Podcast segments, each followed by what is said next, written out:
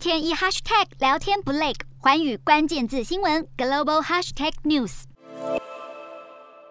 现俄罗斯入侵乌克兰已经超过了一个月，对全球的经济产业造成了多重的影响，尤其是对于当地生产销售来讲哦。根据统计，已经有一百七十二家的跨国企业退出俄罗斯，那一百九十五家企业是暂停俄罗斯的业务，以及呢三十一家企业缩减了在俄罗斯的业务。那对半导体产业来讲，更是增添了不少的变数。怎么说呢？因为在乌克兰，它有两大奶。奶气的供应商哦，是供应全球大约是百分之四十五到五十四的半导体级的奶气。那这两家公司现在因为战争都已经暂停营运了。那短期来讲，晶圆厂现在仍然是备有安全库存的，暂时是没有断料危机。不过呢，如果战事是持续的蔓延，恐怕就会直接影响到半导体的生产，因此现在格外受到大家的关注。再加上中国近来疫情急剧升温，上海单日新增确诊人数还超过了三千五百人，包括像是苏州、深圳等地都曾经陆续的封城。当地的工厂营运以及货运也都有极大的影响。在上述种种的因素冲击之下，有研调机构他就预估，像是汽车、智慧手机等产品，那它整个销售是会往下掉的。我们就可以从这里知道，他们认为整个半导体产业的景气恐怕是会有不小的变数。但是到底实际的数字是什么呢？标普全球评级他们就认为，今年全球轻型汽车的销量有可能会下降百分之二。那科技产业研究机构，也就是吉邦科技哦，它也把今年的智慧手机总产量从原先的十三点八亿只修正为十三点六六亿只，甚至不排除持续下修全年的总产量。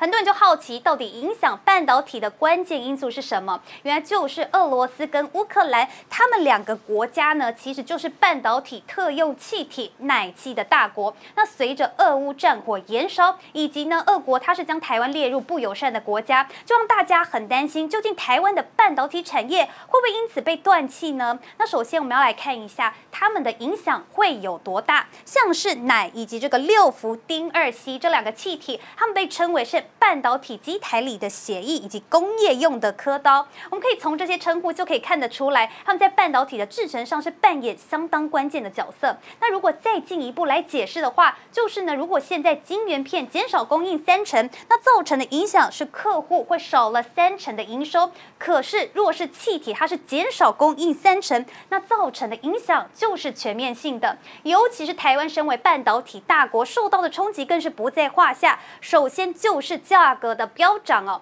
半导体以及光电特殊气体的供应商金城科技的董事长他就说，现在价格已经涨了十几倍，跑不掉。甚至他还说，十几倍的价格你能买得到，也算是蛮厉害的。而整个报价的模式还是浮动的哦，从每个季节的报价到每个月，现在甚至到了每一批到货的价格再来跟客户做反应。不过断气危机也不过也不然，全部都是坏处，因为厂商调和的技术因此就升级了。像这种奶气呢，从原料国运送到台湾，还需要经过像是纯化以及混合两道工序，才能进一步的来使用。那过去新冠疫情的影响，就遭遇到航运塞港，甚至是比俄乌战争的影响更大的。因此，台湾的厂它就发展出一套独特的纯化检测技术，在面对不同国家的气源，都有能力来均质化的生产，让台湾能有更多的气体来源。那最后一个就是气体回收的部分了，像是呢，从设备中回收。收奶气其目前的技术上已经是可行的，但是呢，半导体的厂间都没有普及，就是因为回收系统它需要停机改造，